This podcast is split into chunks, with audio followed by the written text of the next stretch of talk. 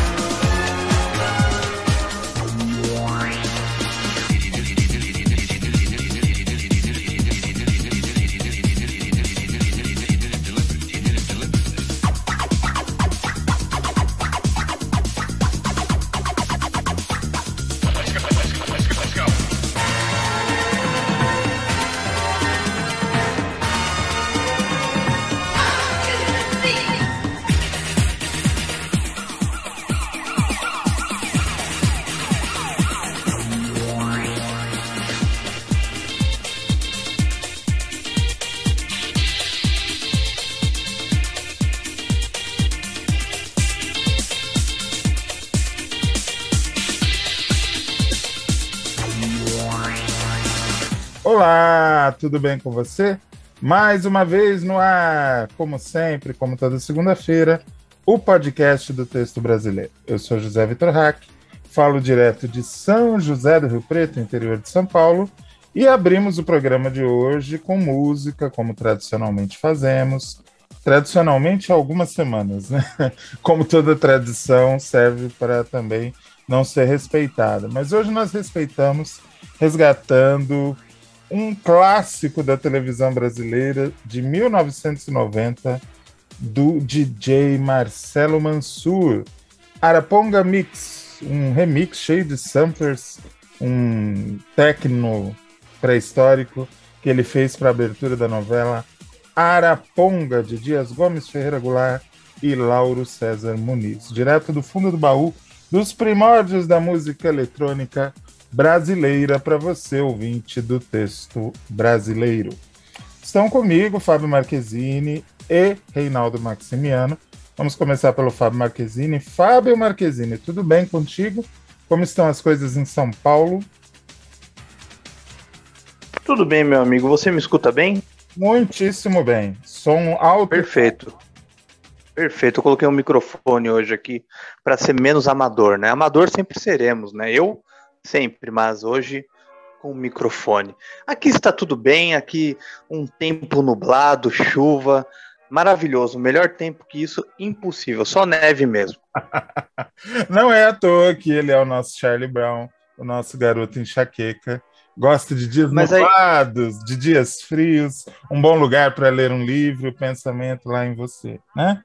Mas olha só, eu sou o ponto da realidade. É, isso aí. Gostou dessa, né? Pés bem plantados no chão.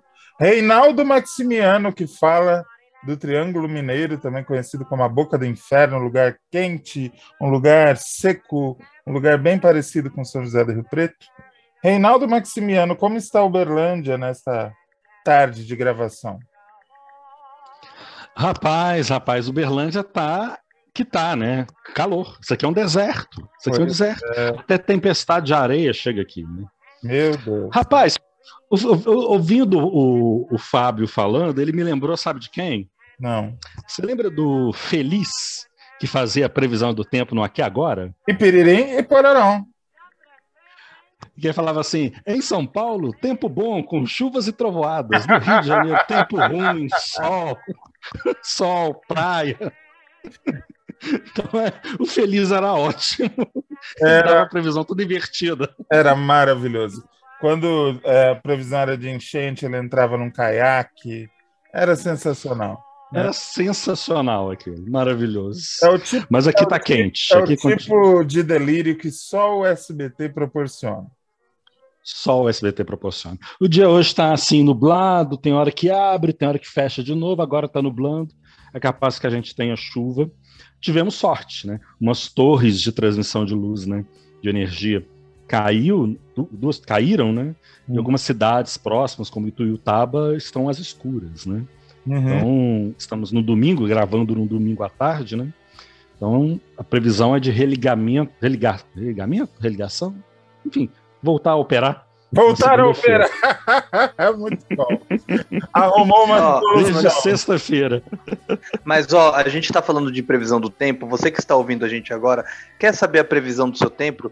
Abra uma aba aí no, clica, no Clima Tempo e veja o tempo agora. Essa é a informação ao vivo do podcast do Texto Brasileiro. Temos que ser, né, informativos aqui, por favor, né? Sim, mas, mas, Fábio Marquezine também é utilidade pública. mas eu queria saber se o departamento comercial autorizou esse merchan. Senão o senhor vai ser suspenso por estar fazendo negociatas por debaixo do pano. Pois é, mas aqui no Brasil é assim, meu amigo. Daqui a pouco a gente. Não, não. Em, em off a gente fala sobre a rachadinha. Não, não. Aliás, Agora o Merchan. O Merchan foi feito, eles estão devendo, tem que cobrar. então, Manda o departamento de cobrança cobrar. vou, vou fazer um boleto e mandar lá para São José dos Campos. Mas agora vamos ao que interessa, Reinaldo Maximiano. Chegaram a mim notícias de que a senhora, Hum. invejosa, a senhora é realmente uma bicha maligna, ficou com muito ódio do que o Fábio fez semana passada, trazendo a gloriosa Ingrid Nascimento para conversar com a gente, e quer dar o troco. Procede isso? Procede, procede, procede. Não, na verdade, o ideal mesmo era que a Ingrid assumisse mesmo as funções, né? né? No lugar do Fábio. A- até por uma questão de representatividade, né? Três cuecas aqui apresentando o, o programa. Sim. É cueca demais, né? concordo. E aí achei lindo, maravilhoso, não sei o quê. Aí eu resolvi fazer também a representatividade dos LGBT, né? Aí hoje nós vamos ter a companhia do Leonardo Costa Barros, o Léo. O Léo, que vem a ser exatamente quem? Bem, segundo o Sérgio Moro, seria o cônjuge. Muito bom. Ô, Conde, Léo, como é que você tá, Léo? Você tá bom? Opa! Tô muito bem, é um prazer estar aqui com vocês, pessoal. Eu sempre ouço o lado do Reinaldo, do podcast, eu sempre tô aqui do lado, no, no bastidores, né? É, então, é um prazer estar aqui com vocês. O prazer é todo nosso. Ah, você é uma figura muito famosa no nosso grupo de WhatsApp. A gente sempre fala, meu Deus, o que seria da gente sem o Léo? Né? Não, o, o Hack, e uma Ah. coisa, né? Você perguntou, Léo, tá tudo bem? Ele, tudo bem. Claro, tá pegando esse bonitão aí, você acha que não vai tá bem, né? Então, então. Ainda como ainda é. na boca do inferno, como você, falou. Pelo amor de Deus, né? E ó, só um adendo, o Reinaldo fica falando, tire o Fábio, tire o Fábio. Se, se eu sair, o Reinaldo vai ser o primeiro a mandar mensagem pedindo a minha volta. Tudo em off aqui, tá? Mas vai pedir minha volta, ele sente minha falta. É lógico, ele, ele não pode deixar de ser maligno e jogar um veneninho. O- eu só fico preocupado com a semana que vem, que eu vou ter que trazer aqui a boneca Maria Eugênia, representando a minha conge, né? Porque tô, tô aqui jogado às traças, ninguém me quer, mas tudo bem. Ô, Léo, ah, o que que nós vamos conversar hoje na abertura do podcast? Você e o Reinaldo chegaram a uma conclusão de um assunto bom aí? Ah, sim. É, bem, falar um pouco sobre storytelling em jogos, né? Opa! Games. Games é a indústria do futuro da, da economia criativa. Sim, sim. É, ao meu ver, ela é uma indústria assim equiparável, né, a qualquer outra indústria audiovisual, sabe, de entretenimento, né? Podemos colocar música aí como exemplo, é, como exemplo, tudo mais. É, eu não acho que ela é melhor nem pior. Ela é igual exatamente. Tem muita coisa que você consegue fazer em jogos, já cito alguns exemplos. Tem muita coisa que você consegue fazer em jogos, né? Que você não consegue fazer outra mídia e vice-versa também. Tem coisas que você consegue fazer uma série, novela, filme, enfim, qualquer coisa do tipo, né? Música, você não vai conseguir fazer em jogos. E parece que é uma das que dá mais trabalho para fazer, né? Eu acho que, pela ca- característica lúdica do game, se, tiver, se eu estiver falando merda, você me, me, me, me corta e já fala, não, não tem nada a ver. Pela característica lúdica do game, parece que as pessoas não imaginam que tem um trabalho de roteiro por trás, que tem gente Sim. pensando em, em, em plots, em, em ponto de virada. Exatamente como se estivesse fazendo um roteiro de cinema. Não é isso, Léo? Sim, sim, tem todo o trabalho assim. É, aí tem até os dois opostos, né? Que até o, o exemplo assim, quando falaram do podcast, foi a primeira coisa na minha cabeça. É, um dos criadores do Doom, se eu não me engano, o John Carmack, eu espero que não esteja colocando essa frase para a pessoa errada. É, isso lá nos anos 90, né? O, o Doom, é, porque não sei quem jogou aí, o Rei eu sei que jogou um pouquinho, mas é mais, vai mais para outros jogos aí. Léo, Léo, desculpa te interromper. O Oi. Doom, cara, eu amo o Doom. Eu, te- eu lembro até hoje os códigos IDDQD, IDKFA. Pra você ter. cara, eu amo isso, bicho. Cê- cê- É, Você pegou na revista Ação Games? Pois nossa, é, eu peguei, eu, eu, eu, eu comprava umas revistas e eu adorava o Doom. Só que o Doom 2 ele é- foi tão pesado que quando eu joguei pela primeira vez eu não dormia à noite, cara. Foi, era muito tenso. Entendo.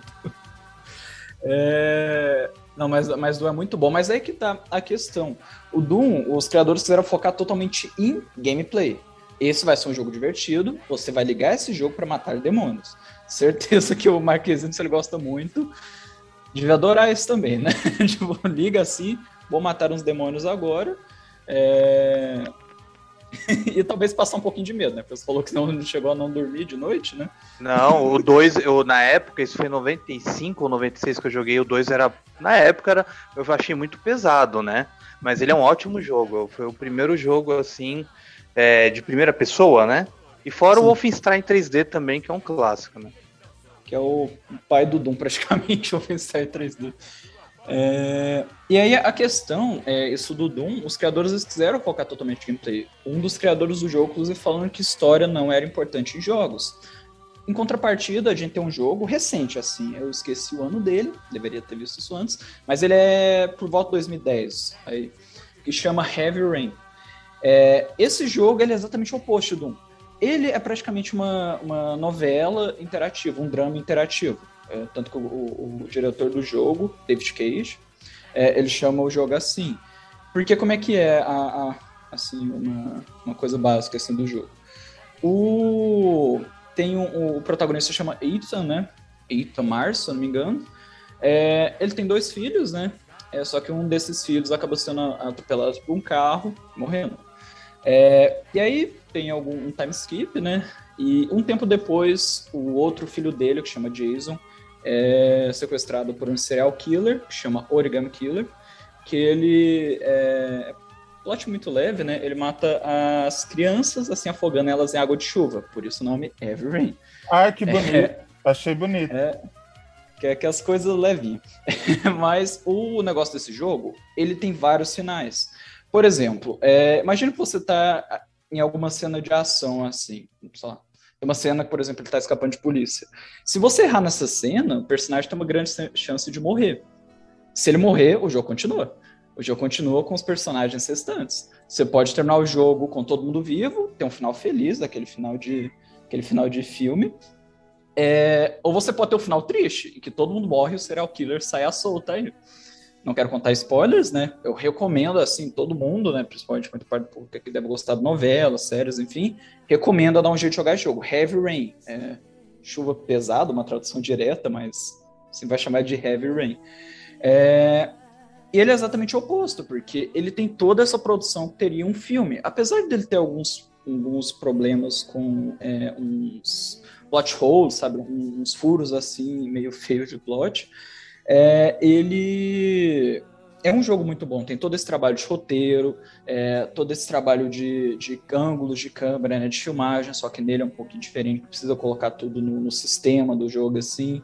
É, tem toda uma questão de atuação. É, ele usa. Ele, inclusive, foi pioneiro nisso. Ele.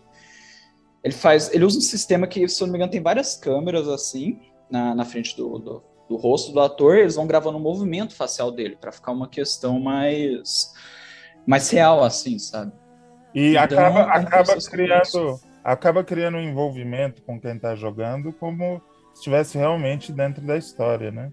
Sim, ele é muito. Eu fiquei muito imerso nesse jogo. Apesar que depois, quando eu fui jogar ele uma segunda vez, eu percebi alguns furos, mas essa primeira vez que você joga, ela é incrível. Porque você realmente sente, você tá no meio de um drama policial, né? Que aí é o, o Ethan indo atrás do, do filho dele, que é o, o serial killer, ele coloca para ele fazer algumas, algumas tarefas. Tem um ali.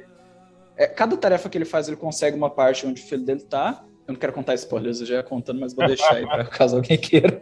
É, mas enfim, ele vai fazendo isso, né? Aí, se eu não me engano, tem quatro personagens principais. Eu não vou falar muito deles para não, não, não alongar aqui muito.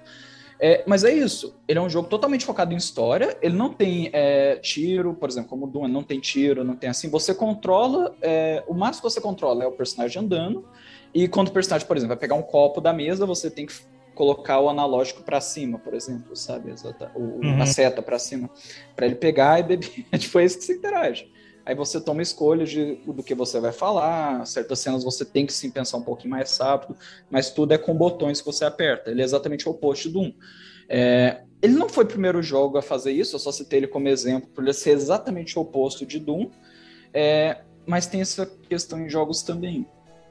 Ele tem que equilibrar uma história envolvente com é a gameplay, ele tem que ser divertido também. Porque tem vários, tem vários tipos de pessoa. Tem tipo de pessoa que vai preferir entrar numa história envolvente, ficar imerso nessa, nessa coisa. E tem pessoa que só quer é, realmente jogar, sabe? E os dois são igualmente válidos, sabe? Tem público para os dois, né? A Toki Doom fez esse sucesso aí, todo mundo conhece Doom. Acho que Todo mundo conhece, todo mundo conhece. todo mundo conhece. Eu vou passar, eu vou passar a palavra para o Reinaldo, mas antes eu queria lembrar uma coisa que eu fazia quando eu jogava The Sims, que é o seguinte: eu gostava de botar os personagens fazendo coisas absurdas. Então, o carteiro chegava, eu fazia a mulher abrir a porta e dar um beijo na boca dele. É, diversas vezes eu fiz a mãe colocar o bebê dentro da panela. Ah, Nossa. Assim, eu go- a minha diversão era botar os personagens no nonsense total. Ah, no fim, eu acabava não jogando bosta nenhuma. Eu gostava, ficava só construindo essas cenas doidas e, por exemplo, construir um banheiro e prender o personagem lá dentro, porque eu não pus porta. Já fiz isso. Era maravilhoso. Você que é a história do jogo. isso aí. Era isso. Reinaldo, por favor. Não, eu tava aqui pensando, né? O nome do jogo é Heavy Rain, né? Que aqui em Minas Gerais a gente chamaria de. que é chuva pesada, né? Aqui em Minas Gerais a gente chamaria de Toró. Ah, Toró dos Diabos. Toró. Toró dos Diabos. Toró dos Diabos. Não, mas é uma coisa interessante, assim, porque o Léo e eu, a gente conversa muito sobre série, filmes, novela, né? O Léo é dessa gera- geração que vê, o- que vê menos novela, né? Praticamente se forja num outro tipo de narrativa seriada, né? E, e aí ele foi abrindo a atenção para uma série de coisas que são de estratégias mesmo de storytelling dentro dos jogos, né? E aí eu fiquei pensando assim, hack, a gente pensa hack porque nós dois a gente conversa muito no grupo, compartilhando projetos, ideias, roteiros, argumentos, enfim. né? Assim, a gente pensa roteiro de série, a gente pensa roteiro de novela, de te- texto de peça de teatro e tal. A gente não pensa games, né, como um lugar Eu, Também eu, necessário. eu acho que é um vício geracional mesmo. A gente acaba sempre pendendo pro que foi a nossa formação cultural, né? Por É. exemplo, o Léo, ele, ele- o Léo, quando ele tiver uma ideia, ele sempre vai pensar primeiro, será que isso daria um game, né? A a gente não, a gente já pensa em televisão, já pensa em cinema, que foram as coisas que formaram a nossa juventude, né? Eu creio que sim. Eu creio que é uma coisa geracional mesmo, assim. E tem uma, um aspecto. que, por exemplo, eu joguei Doom. Né? Doom foi um dos jogos que eu mais é, me diverti. Wolfenstein, acho que foi o primeiro que eu joguei, assim. E tem uma coisa de psicodrama que é maravilhoso. Uhum. Tipo, você chega estressado da faculdade ou do trabalho, na época era faculdade, né? Aí assim, gente, parentes, isso aqui é basicamente hipotético, como diria o Chaves, é, é, como é que é que ele fala? É de supositório, tá? É uma suposição. Mas você chegava assim, professor fulano, pá, Beltrano, pá, Cicano, pá. É um psicodrama eficientíssimo, porque desestressa. Praticamente uma gestalt, né? praticamente, assim, mas desestressa muito. E tem uma coisa que esses games têm, agora é o tiozão falando, né? Quem tá ouvindo fala assim, Ih, papo de tiozão. Mas é essa coisa, assim, esses consoles, eles tremem, né? Então eles te dão uma sensação espacial interessante. Quando você pensa, por exemplo, naqueles óculos de realidade aumentada, né, de 3D, a imersão fica completa. Né, em áudio, vídeo e sensações táteis, né? Só E falta curioso- mesmo desenvolver cheiro. Curioso isso. A gente imaginava, lá no começo da década, 2010, por aí, que esse era o futuro da televisão. O que, Exato. o que, que a gente pensava? Que todo mundo ia ter um bonito home theater em casa e que a, a, a poltrona ia tremer, a- com óculos 3D as coisas iam pular na minha cara. A Exatamente. gente jogava essa expectativa na TV. E quem está entregando isso de verdade são os games. São os games. A gente acreditava que era isso. Assim, nossa, a gente vai ter uma realidade imersiva com programas de televisão, com série, com novela, com não sei o quê. Não, quem está entregando isso são os games, são os jogos que estão jogando, estão jogando isso na nossa cara. E, e é, e é uma coisa completa, porque você tem atores envolvidos nisso, você tem trilha sonora, você tem composição de design do cenário, você tem programação. Então, assim, é uma indústria muito complexa, é uma indústria que hoje está ali palmo a palmo com cinema, né, até mais, né, seduz as massas e é uma coisa interessante, porque eu fui uma geração que conheceu, por exemplo, Atari, Uhum. né? Então, assim, é, o nosso sonho era ter um videogame, aí tinha aquela coisa, né? Videogame estraga a televisão, não pode ficar jogando muito, enfim. Mas tinha a, aquela coisa do, do lúdico, da, da coisa do, do brinquedo para criança. Depois tem um determinado momento, acho que o Léo consegue explicar isso melhor, assim. Certamente o Léo consegue explicar isso melhor. É, que os games, eles não são necessariamente para criança. Vira brinquedo de adulto. Uhum. Você tem os marmanjos ali, os caras de 30, 40 anos, tudo lá, jogando um GTA, jogando Resident Evil, enfim, né? E, e- e o jogo virou uma coisa de um divertimento, a hora de brincadeira do adulto, né? É quando o adulto re- reencontra o lúdico. Não é a hora de assistir uma série, não é a hora de ver um filme. Quando É uma hora de brincar. tinha 8, 10 anos, ah, quem era o meu maior companheiro de videogame não era nenhum primo, não era ninguém da minha idade. Era o meu cunhado, que na época tinha 20 e poucos anos, e o irmão dele, que devia ter 19, 20. Ah, eram eles que jogavam game comigo. Isso nos anos 80, 80, 90. Hoje, então, dá para dizer até que os adultos, se não são maioria, estão caminhando para isso. Antes de passar a, palavra para o Fábio, eh, queria ouvir o Léo sobre isso que o Reinaldo comentou. Foi um ponto muito, um ponto muito bom, inclusive.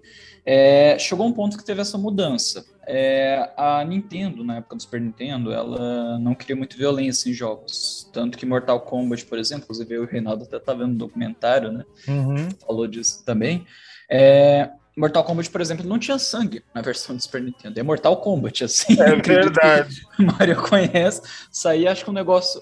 Ah, eu não lembro direito quando joguei muito, mas se eu não me engano, saía um sangue verde, ou não saía, era um negócio diferente.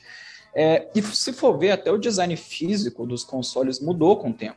Se você for ver um Super Nintendo, é, ele parece um brinquedo. Agora, se você Sim. for ver um PlayStation 1, PlayStation 2, 3, 4, enfim, parece um computador, sabe? Parece uma coisa assim, mais moderna, assim, uma coisa mais futurista. Muito bem pensado. Eu nunca tinha pensado nisso. Tem toda a Sim. razão. Sim. É, aí tivemos essa mudança. E também outra questão, até para até para adicionar no que você estava falando antes, vamos lembrar que hoje em dia temos VR. É, é, o... Gente, eu esqueci o que O, o VR ó- o significa. né? óculos, o óculos de realidade aumentada, né? Realidade aumentada. É, RV aqui que seria, né? Realidade virtual. é porque É. em inglês é virtual reality. Eu É. esqueci essa. É, que eu ainda quero jogar, nunca usei um VR ainda, né? Porque é muito caro aqui no Brasil. Inclusive tem esse problema de ser muito caro por aqui. É, qualquer coisa relacionada a jogos. Mas tem isso, você tá dentro do jogo, você está dentro do jogo, sabe? Tem pessoa, principalmente quando vai jogar um jogo de terror, que até passa mal assim dentro do jogo de terror, sabe? Porque ela se vê dentro do jogo, sabe? É, e dá para ver que muitas empresas, como por exemplo a Valve, com Half-Life, né, caso não conheça Half-Life, foi o que deu origem ao Counter-Strike, né, que esse foi mais conhecido, chegou até a ser banido aqui no Brasil. O último que eles lançaram, depois de muito tempo sem lançar um jogo da franquia, foi um jogo VR. Então eles querem exatamente colocar isso. Não vai substituir né, os outros jogos assim padrões, eu acredito que não vai. Pode ser que isso que eu falei envelheça muito mal, espero que não. É, só que é, é um novo meio de jogar, sabe? Você é um meio que você vai ficar mais imerso dentro do jogo, porque você literalmente está dentro do jogo, sabe? Uhum. Ô, ô Fábio, é, eu queria que você comentasse, lógico, você pode comentar tudo que foi dito até agora, mas uma coisa especificamente que eu queria que você falasse é sobre o mega investimento que a Netflix está fazendo para ampliar o, o, o, cardápio dela também para os games. Que essa era uma grande dificuldade do streaming, como oferecer game uh, num, numa qualidade ok, que tem um tempo de resposta que não, não torne a jogabilidade impossível, né? Uh, sem nada físico, ou seja, via streaming. O uh, que, que você acha? Você acha que uh, cada vez mais games, cinema e televisão vão virar uma coisa só? Ou isso é uma coisa de momento, um teste que pode até nem dar certo? Não, eu acho que sim, eu concordo com você. Eu acho que vai virar tudo uma coisa só.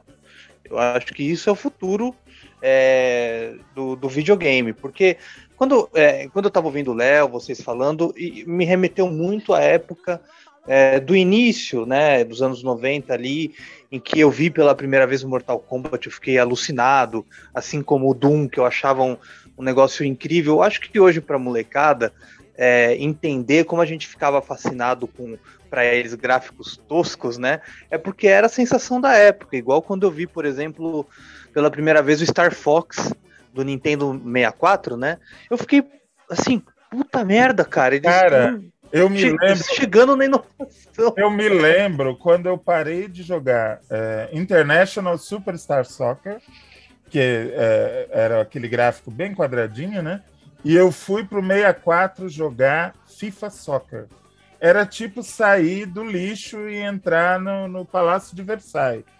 E hoje, a gente, hoje a gente olha aquele grafismo e acha tosco também, né? Pois é, igual, por exemplo, o FIFA 98, que eles colocaram as eliminatórias para ir para você jogar as eliminatórias para ir para a Copa e cada país tinha um vídeo, tinha o Fotix, né, que ficava voando assim. Era uma coisa assim muito muito para frente ali naquela época, né? E hoje em dia, cada vez mais o videogame, aí o Léo pode até me corrigir. Eu vejo que o, o, videogame hoje em dia não é mais apenas uma diversão. Você liga a televisão, bota ali, papapá, três, uma hora lá, três, duas horas, você fica lá jogando, tchau. Não, eu acho que o videogame hoje, essa questão dos games, virou é, muito mais uma questão de status também do que apenas uma diversão, virou um, um fato é a cadeira, é o fone, é o tipo de televisão, é o tipo do, do, do, do videogame que você tem, e tudo muito interativo, tudo muito próximo do, do, outro colega que está ali jogando do outro, lugar, do outro lado do mundo, e cada, cada vez mais você entra dentro do jogo. Né? Então eu acho que isso vai ficar cada vez mais junto com a televisão, com streaming, com, com o cinema. Acho que uma coisa vai levar a outra e tudo cada vez mais interativo. Então eu acho assim, gráfico, essas coisas todas, eu acho que a gente já chegou no teto, pode ultrapassar, claro, mas eu acredito que essa interatividade vai ser cada vez mais forte. Então vai sim, com certeza. Eu vejo que esse vai ser o, o futuro. O videogame hoje não é apenas aquilo que era pra gente se divertir. Ele é uma condição agora, ele é um fato, é um status, né? Uhum. Então eu fico muito impressionado, porque eu, eu não jogo mais videogame, eu, eu, eu, fico por fora. Quando eu acabo vendo essas, esses gamers, né, com aquelas cadeiras, com aquilo tudo, puta merda, cara. A minha época era soprar fita, botar ali, ficar. com, com, o negocinho pra, da televisão, lembra? O H, é, como é, é? Game TV com aquela chave. Game TV com a, chave, com a chavinha preta. E eu tinha o Atari. No canal 3. Eu tinha o Atari e eu morria de inveja do vizinho da frente que já tinha o Master System, que era o máximo. Né? Nossa, foi o meu, o meu primeiro videogame foi Atari, então eu ficava alucinado jogando Enduro, que na verdade o carro não se mexia, era a pista. então... Era sensacional. Ô, ô, Hack, você me permite fazer uma pergunta pro Léo? Por favor. Léo, é, tem um, um- Aliás, é sempre bom ter você aqui mais uma vez. Eu sei que você escuta a gente, eu falo mais uma vez porque eu sei que você está sempre escutando a gente. Eu não sei se a gente deve um, uma questão de um processo, você pode processar a gente por é, problemas mentais que você vai ter só ficar ouvindo a gente, então já peço. Parabéns por agu- aguentar o Reinaldo, graças a você a gente tem o Reinaldo também, né? A gente aguenta o Reinaldo porque você tá aí auxiliando o nosso garoto. Agora, é, tem, um, tem esses jogos que a gente tem. Você tem falado do Doom, aí tem esses jogos com história, com storytelling, aquela coisa Resident Evil, ah, enfim, tantos outros jogos que tem. É Silent Hill, né? Mas tem um, um jogo que na época até foi falado que era um jogo indie, né? Que é o The Stanley Parable. Mas não sei se você já ouviu falar. Sei, Esse jogo. E tem alguns jogos, até eu li na Folha, em que são jogos que não tem roteiro, né? Você tá ali naquele local e, e vai se mexendo, né? Diferentemente daquele do Luca, daqueles jogos do, do LucasArts, né? Em que tinha o desenho, você movimentava ele para mexer nisso. Nesse não. Esse não tem, não tem, não tem um perfil ali do tipo início, meio e fim. O que, que você acha desses jogos? Você, é, você acredita que é, vai crescer mais ainda ou realmente é para um público pequeno mesmo? Olha, ele é uma coisa. É, Stanley Parable, né, falando dele, é, ele é uma coisa que a gente chama mais de meta, assim, porque Stanley Parable, ele é um jogo que é uma paródia de um jogo, entende, praticamente. É, o, o que que acontece nele? É que o narrador, ele vai te guiando o que, que você tem que fazer, né? E você pode seguir o que, que ele tá falando, né? Isso leva a uma coisa, ou você pode ignorar totalmente o que ele tá falando e ele vai ficando nervoso com você com o tempo. É, tem uma hora que eu lembro, isso é no começo, acho que uma das primeiras coisinhas do jogo, que acho que você fala, é, ele fala, ah, o Stanley passou pela, pela porta à esquerda. Aí se você entrar na direita, você vai de novo, ele fala, vamos repetir. O Stanley entrou na porta à direita. Aí se você ir fazendo, ele vai ficando nervoso, chega um ponto que ele te joga lá no começo do jogo de novo. É, então, é, eu não sei se quando você diz, é, até se você falar, eu não sei se quando você está dizendo jogo que não tem roteiro, é um jogo que te deixa mais livre, assim, para você fazer o que quiser? É que eu não Isso, não isso. muito claro. Não, é, é um jogo que te deixa mais livre, porque é, até explicar para quem tá ouvindo, esse jogo começa com um cara, você tá ali, primeira pessoa, dentro de um escritório.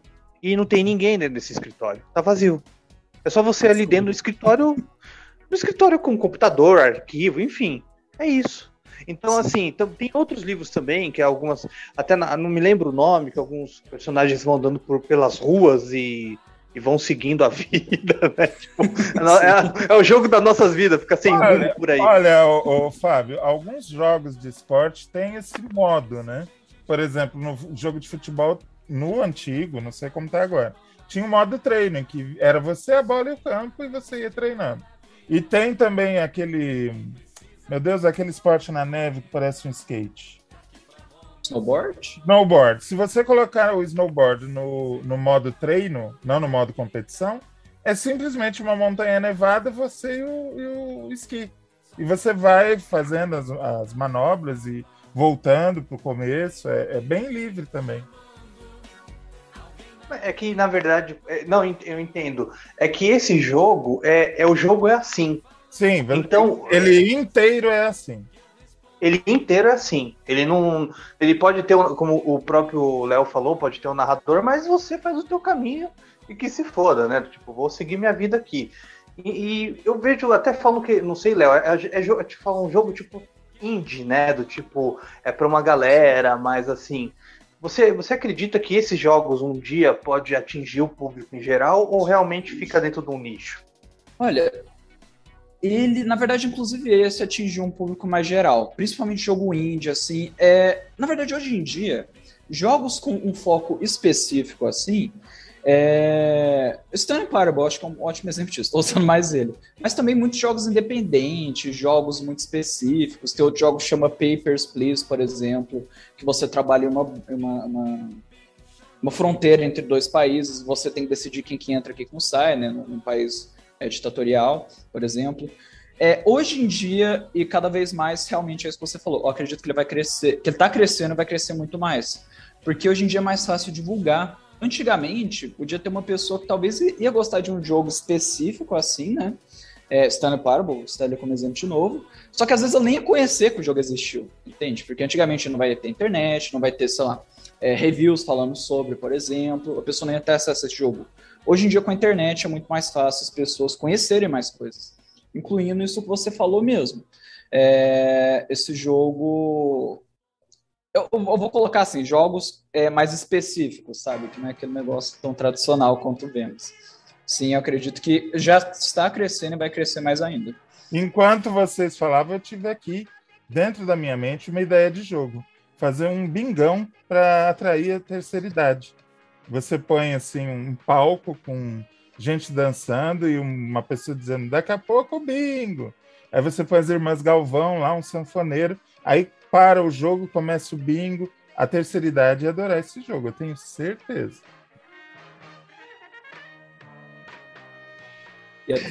Isso aí é ótimo. Isso é bom. Aí você pode ter aquelas, aquelas maquininhas caça-níquel. Aí depois tem a chamada, olha o bingo. Olha, ia Olha o bingo da. Kermesse. E assim, idoso tem um pouco de dificuldade com o streaming, eles iam comprar o console para poder jogar bingão. Olha, guarda essa ideia. É, games para terceira idade. E, e outra, e outra coisa, eles iam ficar tão focados nesses jogos que iam deixar de passar fake news por aí, cara. É uma boa, é uma boa. Tá certo. Eu acho, eu acho que com essa a gente pode encerrar o, o bloco, porque o Fábio ele é um excelente gancheiro. Ele dá os ganchos direitinho. Ô Léo, muito obrigado pela tua participação. Eu vou te chamar de novo, porque eu tinha feito uma pautinha aqui, eu não fiz nem a metade das perguntas. Ia te perguntar do público feminino, ia te perguntar um monte de outras coisas. Ah, vamos te chamar de novo, porque a gente nunca falou direito de game aqui, e trazer uma pessoa que entende facilita muito. Muito obrigado, viu? Eu que agradeço por terem me chamado. um prazer estar aqui. Você vai voltar. E a gente volta daqui a pouquinho, depois do intervalo. Cabeleleira Leila. Cabelos, unhas e tratação e unhas. Cabeleleira Leila. Venha fazer suas unhas, seus cabelos e até mesmo tratar suas madeixas de cabelo conosco. Cabeleleira Leila. Tudo esterilizado pra você não ficar mal. Cabeleleira Leila. Ela e seu sobrinho neto Luiz Cláudio vão fazer suas unhas e cortar seus cabelos de uma forma maravilhosa. Leila Cabeleireiros. O salão de cabeleireiro da Cabeleleira Leila.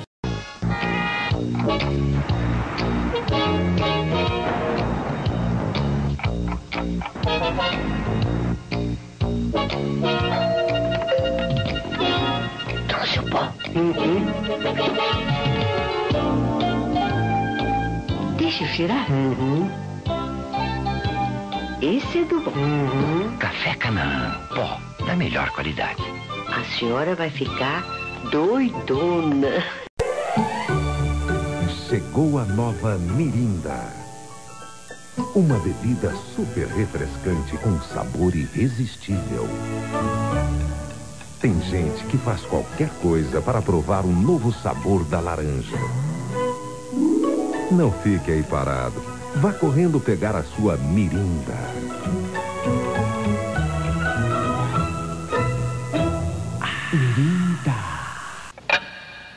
Você está com fome, muita fome.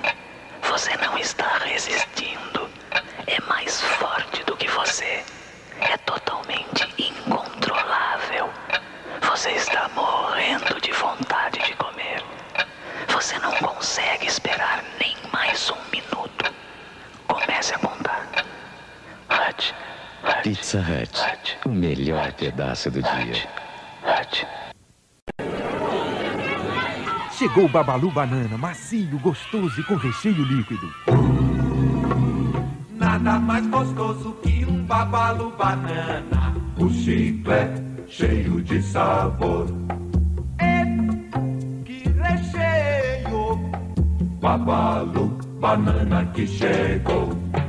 Nada mais gostoso que um babalu banana. O chiclete cheio de sabor. Passa, passa dois dentes, quero ver passar. Tapa cara dois dentes, passou, passa já. Passa, passa dois dentes, quero ver passar. Passa, Passa já! O alívio instantâneo da dor de dente. Passa já! As rosas desabrocham Com a luz do sol, e a beleza das mulheres. como creme Rugol. Mais encanto para você, Creme Rugol. mais juventude para sua cutis. Creme Rugol. Eis o segredo das mulheres lindas.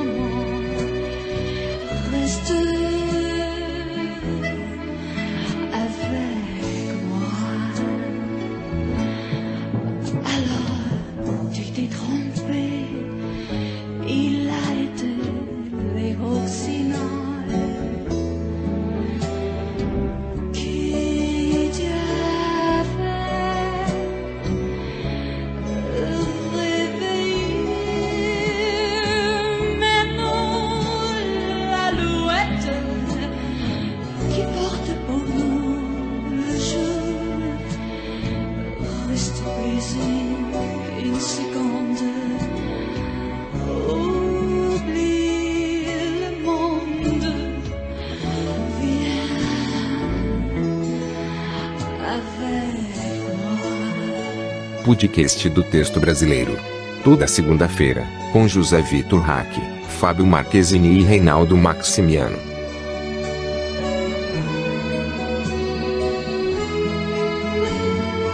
De volta, segundo bloco do podcast Texto Brasileiro no Ar. Resgatando mais uma velharia da nossa MPB.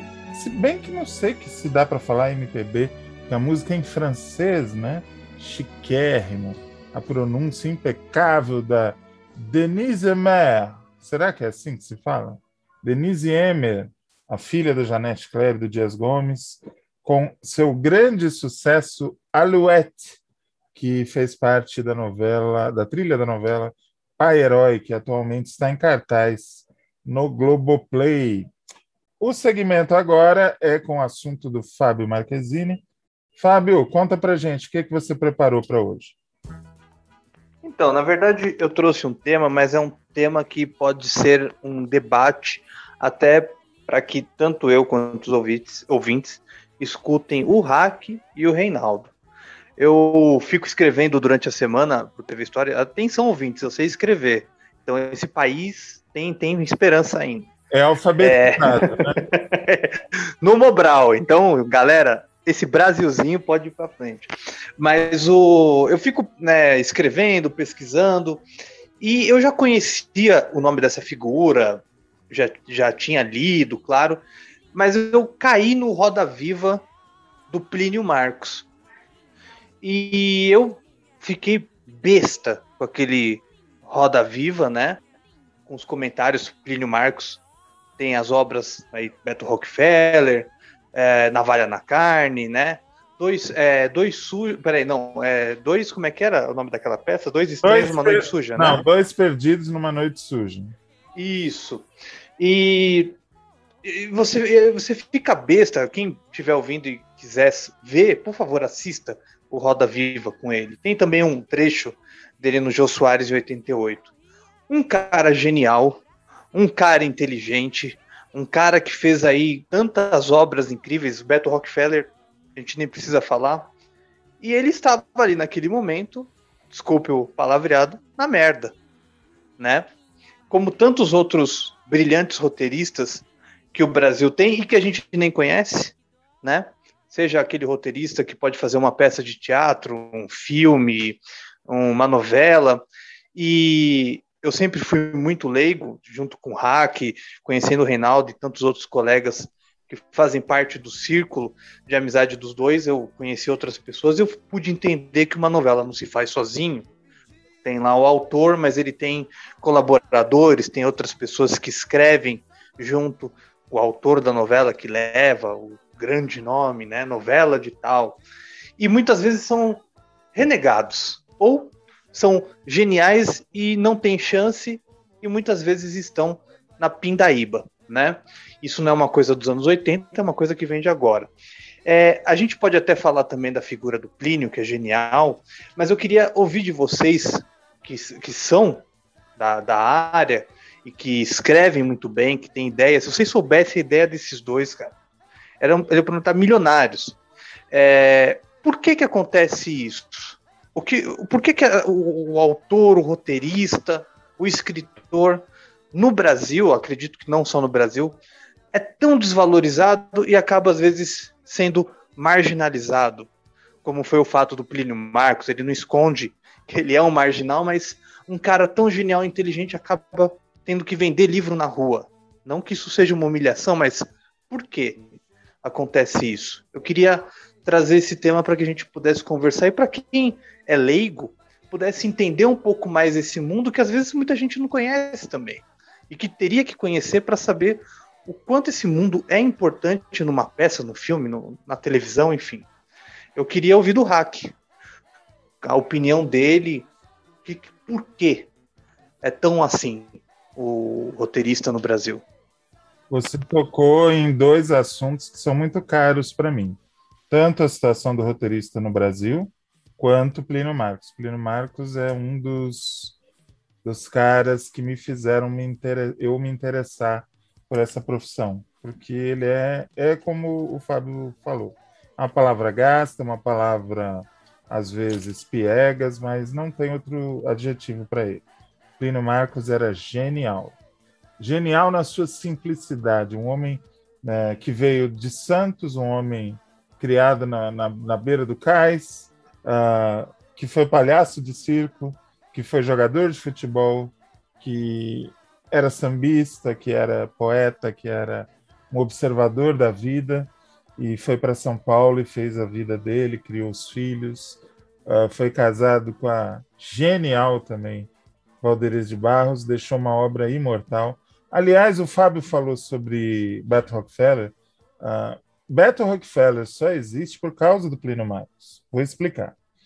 Uh, quem foi convocado para fazer uma novela inovadora e mudar um pouco o panorama das novelas da Tupi naquela época foi o Plínio. O Plínio escreveu uma sinopse de uma novela que iria ao ar naquele horário, naquele mesmo tempo em que foi ao ar Beto Rockefeller. Muito visado pela ditadura, a novela não foi aprovada e tiveram que bolar uma história lá rapidinho para tapar aquele buraco. Só que nesse meio tempo ficaram sabendo que o Plínio estava para ser preso pelo regime. O DOPS estava uh, perseguindo ele e quando começava com isso já se sabia que era uma pessoa que seria presa. Uh, então, qual a ideia que tiveram? Bom, vamos botar o Plínio no elenco da novela, porque se ele estiver na novela, não vão ter coragem de prendê-lo. E foi o que aconteceu, ele foi o grande sucesso da novela. E, enfim, a Beto Rockefeller existe porque a novela do Plínio não foi aceita. Uh, em 72 ele foi para a Globo, não ficou, apesar de, de provavelmente ter tido uh, condições, chance de ficar, ele só fez uma novela lá. Uh, o Plínio sempre teve algumas oportunidades que ele não agarrou para não se perder dele, ou seja, ele nunca se dobrou ao sistema. E um profissional, quando toma esse tipo de atitude, muitas vezes ele paga o preço uh, da sua independência. Uh, ele viveu, não como merecia, mas viveu. Como ele mesmo dizia, dizem que eu sou um marginal, mas estou mais gordo do que vocês. Né? Uh, ele vivia, não como merecia, mas vivia bem. Acontece que no Brasil nós temos uma uma questão muito séria de falta de memória e de valorização da cultura. Uh, esse homem era para ter estátua em praça pública, era para ser uh, um do, dos, dos baluartes da nossa cultura, junto com Tom Jobim, junto com tanta gente que construiu a identidade brasileira na cultura, né? E infelizmente nós não somos assim. Ele fez as escolhas dele, não dá para dizer que ele é totalmente vítima da sociedade, do sistema. Não, não foi. O, o Plínio ele foi é, artífice do seu próprio destino.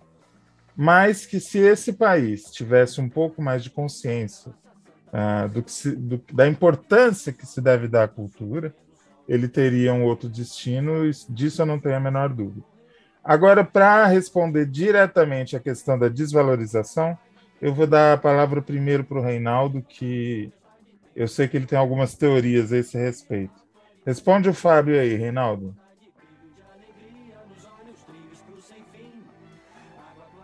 Eu estava aqui justamente olhando umas, uma, umas informações, né? É, o, Plínio nasceu em 29 de setembro. Né? É, então, assim, dia, tinha aí uma, uma ocasião. Tinha, é, exato. Tinha aí uma, uma, uma ocasião para se falar dele, inclusive aqui, né? Por efeméride e morre em 99, no dia 29 de novembro. Aliás, então, tá gente, che... desculpa, Reinaldo. Vejam hum. essa entrevista, esse Roda Viva. Eu tenho, eu sou tão alucinado por essa entrevista que eu tenho figurinhas, stickers que eu mesmo fiz dele, todo maltrapilho no centro da Roda Viva. Pode continuar, Reinaldo. Eu, eu, vamos lá. Primeiro, a instituição do Roda Viva. Roda Viva, com todos os problemas que a gente pode identificar nele desde os anos 80, com, aquela, com, aquele, com aquele corpo de jornalistas super conservadores, enfim, né? Sempre foi, sempre teve, até os dias de hoje, enfim, né? Mas é um documento, cara. Eu, esse programa é uma instituição. Então, é, é, um, é um programa que você tem que baixar, você tem que ter em casa. Né? Tem que ser lançado no DVD, enfim, DVD, mídia velha, né? Mas, enfim, tem que estar no streaming da vida, assim, porque isso aí é, é documento, né? Agora, o Plínio, tem uma coisa que acontece, eu concordo com o Hack, que assim, ele é autor do destino dele, ele fez as escolhas dele e bancou porque tinha condições, e, fez o que achou que tinha que fazer. Assim. É, mas tem uma coisa que eu creio que é meio projeto. É, de, é deliberado. Tem umas coisas, tem umas pessoas que caem no, no num, num esquecimento muito rápido. E uma coisa que é muito atrelada a isso, que é uma, uma onda conservadora muito forte. E esses autores afrontam demais essa, essa, essa postura muito conservadora da sociedade. Assim, né? Você vê, tem um autor que é muito bom, excelente, mas que a gente está aí, precisava que ele estivesse aí, né, no, no, no audiovisual, Caio Fernando Abreu. Né? Então, assim, é...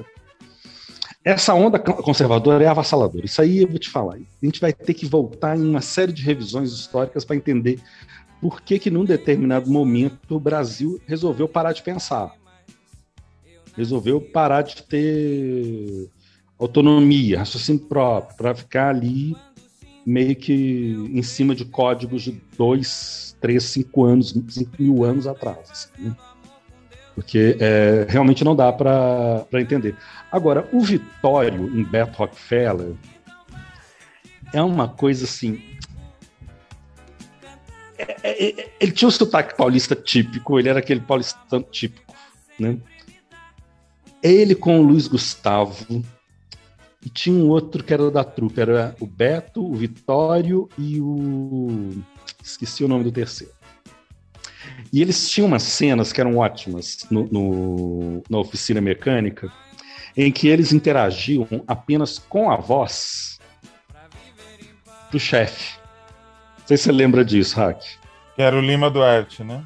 Que era o Lima Duarte, era a voz do Lima Duarte, assim, dando esporro no, no Beto Rockefeller, que lá vai tirar o Vitório. O Vitório tá trabalhando, vai tirar o cara aí. Você não trabalha, não, Beto? Então, assim, era muito genial aquela novela. Era muito genial. Isso só mesmo gente muito doida pra poder levar aquilo pra frente, assim. Mas escuta, sem querer te Hum. aloprar, sem querer te aloprar e já te aloprando, não foi nada disso que eu te perguntei. eu, eu perguntei para a senhora o seguinte: ah, como fica a questão da desvalorização do roteirista no Brasil? Isso que o, Ah, tá. Isso que o Fábio quer saber e que eu acho que é melhor você falar do que eu, porque eu sou uma figura que eu não sou muito hábil com as palavras. Daqui a pouquinho eu tô todo queimado pelas minhas opiniões. Um ta- Então um vai tanto- queimar a que, a que tá fresca. um tanto quanto fortes, né? Então eu acho melhor você iniciar, porque aí já macia para mim. Não, não, mas aí eu, eu- era o terceiro ponto que eu ia pegar mesmo. Então, assim, acho que tem essa questão de uma onda conservadora, tem essa questão mesmo de, um, de uma memória muito curta com, a- com a- com as coisas. E outra, oportunidades, acesso, é, chances. Né? Você tem um, um- um- cenário muito concentrado. Né? Audiovisual no país né? é é uma coisa de. Agnaldo Silva chamava de ararinhas azuis os autores das novelas das oito. Né? Então, assim, é uma coisa mais ou menos assim. É um grupo olimpiano. Então, você tem uma, uma coisa no mercado audiovisual e no mercado editorial também, mas com mais fissuras, porque acho que o mercado editorial tem mais nichos, né? É, que é assim, os mesmos. Os mesmos. E uma certa pasteurização, uma certa homogeneização do tratamento. Então, assim, é... tá, vou dar um exemplo que foge bem do, do, do- do que a gente está falando aqui, mas, por exemplo, as novelas das sete da, da, da Globo são extremamente parecidas nos últimos tempos, até o elenco. O elenco é extremamente parecido e as histórias parece que você está vendo a mesma novela, parece que você está vendo a mesma história. Então a gente já está chegando num ponto em que está tudo muito igual, está tudo tão parecido que a gente vai ter que caminhar para o desbunde, a gente vai ter que caminhar para o esgarçamento de fronteiras. Assim. Por isso que eu, eu- que eu falei do Plínio e falei do Caio, né? A gente vai ter que voltar nesses caras. A gente vai ter que voltar para a leitura social que esses caras fazem. Agora, o mercado precisa se abrir para mais diversidade. Assim. A gente olha para o grupo de roteiristas, né? a gente pega os dados da Ancine, por exemplo, eu tenho isso aqui, são dados de 2018, é um relatório de 2018 com dados de 2017 e 2016. Tem dados depois disso? Não, não tem. A Ancine não produziu nada depois. Que é um relatório que fala da presença no audiovisual. O Hack conhece esse texto. É, divisão por gênero e divisão por raça. né? Quem está envolvido com audiovisual no Brasil? Homens brancos, classe média. Hegemonicamente. No roteiro, na direção, na produção, na distribuição. Já que estão as mulheres. Mulheres estão ali na produção executiva, ou até mesmo na direção, mas não estão, por exemplo, no roteiro. né? População negra, representantes negros, é, não, não chega a zero na, na, na, na porcentagem. Assim. Eu acho que isso funciona, funciona muito, isso dá para ver, né? a gente observa nisso, o diagnóstico que a gente consegue fazer. É de uma completa exclusão. Então, o o, a estrutura tal como funciona hoje, e a Ancine, na crise que ela está hoje, não possibilita que gente como eu como o Hack e tantos outros que estão aí, nos rincões do país, no Amazonas, no sul do país, no centro-oeste. Tem gente criativa no país inteiro. Tem gente tendo ideia boa no país inteiro. Hack participou de uma aula minha no ano passado, que era para a gente bolar ideias de projetos de séries. Só um start da, da, da, da coisa. Tivemos ideias muito boas, coisas que podem até ser desenvolvidas e, e ir para frente. Eu diria que t- Qual a chance? Eu diria que eram coisas melhores do que a média do que está no ar hoje. Sim, sim. Só aquele reality show que define quem vai para o céu e quem vai para o inferno, que era, que era- era- aquilo era incrível. Aquilo era incrível. Né? E, então, assim, é, qual a chance dessa moçada, dessa moçada chegar? Então, é, eu creio que é isso. Já tem uma coisa de exclusão que é por conta de sucesso, por conta de repercussão e do quanto que você. Tá, eu vou, vou ser pouco amável agora. O tanto que você é afável com as pessoas, bem comportado com as pessoas, porque elas podem ser importantes para determinadas oportunidades. Ou seja, não incomode, seja discreto. Era tudo que o Plínio não era, né? Eu, eu concordo com E absolutamente, todos os outros. concordo com absolutamente tudo que você falou, mas eu ainda acho que você não tocou no que ele está perguntando. Eu vou falar o que eu acho, vamos ver se eu chego Aham. mais perto. Eu acho que o Fábio perguntou sobre uma certa desvalorização do- da autoria. Ah, Ah, não, isso aí tem. não necessariamente da dificuldade de chegar. Essa, então, a dificuldade de chegar é imensa, mas quando você chega, hoje você está lidando com contratos e com, com uma realidade que tende à diluição da figura do autor roteirista. O autor roteirista ele está se tornando uma figura, ah, eu não vou dizer indesejada, porque ela é indispensável demais para ser indesejada mas uma figura que precisa ser domesticada, porque não pode dar poder demais para quem cria, porque isso daqui é um negócio e estamos aqui para ganhar dinheiro. Sim, aí tem uma coisa da sustentabilidade do negócio, assim. Você vê, por exemplo, ah, hoje a gente fala muito do showrunner, a gente fala muito da Shonda Rhimes, a gente discute algumas pessoas que criam séries, assim. Até bem pouco tempo não era assim. Essa semana foi super festejada a contratação da Ingrid Guimarães pela Amazon, onde não só ela vai ser atriz e criadora, como showrunner das coisas que ela vai fazer. Sim. Então, assim, ah, até bem pouco tempo não era assim. Nos Estados Unidos, por exemplo. Você não falava do roteirista da série tal. Né? Era a série, eram os atores, era o diretor. Né? Isso vem de uma onda bem recente. Né? Eh, no Brasil é diferente. No Brasil a coisa é, é sempre com, com o roteirista, sempre com quem está escrevendo a, a, a história. Mas tem uma desvalorização de quem escreve, sim. Tem uma tem uma coisa de, de não ir para frente, tem uma coisa de não dar poder. Eu concordo com você nesse ponto. Tem uma questão de não dar poder para roteiristas. Assim. Tem uma, Agora. a- tem uma, geron, tem uma gerontofobia Hum. fodida. Tem. Vocês lá. desculpem o palavreado de baixo calão, é porque eu me revolto. Por mais que eu tenha ressalvas com o trabalho, por exemplo, do Agnaldo Silva, eu acho inacreditável que esse homem esteja desempregado há quase dois anos. Assim, É, como, Lauro, uma- assim, assim como Lauro César Muniz, assim como o próprio Mário Prata, que faz tempo que não, não escreve. O Carlos Lombardi. O Carlos Lombardi. Todo mundo que passou de 60, 70 está ficando encostado. É, primeiro porque, vamos lá, a, a Globo, por exemplo, todos são egressos dali, né? É, todos saíram dali. É, dão conta do batidão empresarial, não conta do ba- empresarial, do batidão industrial de se fazer novelas e séries.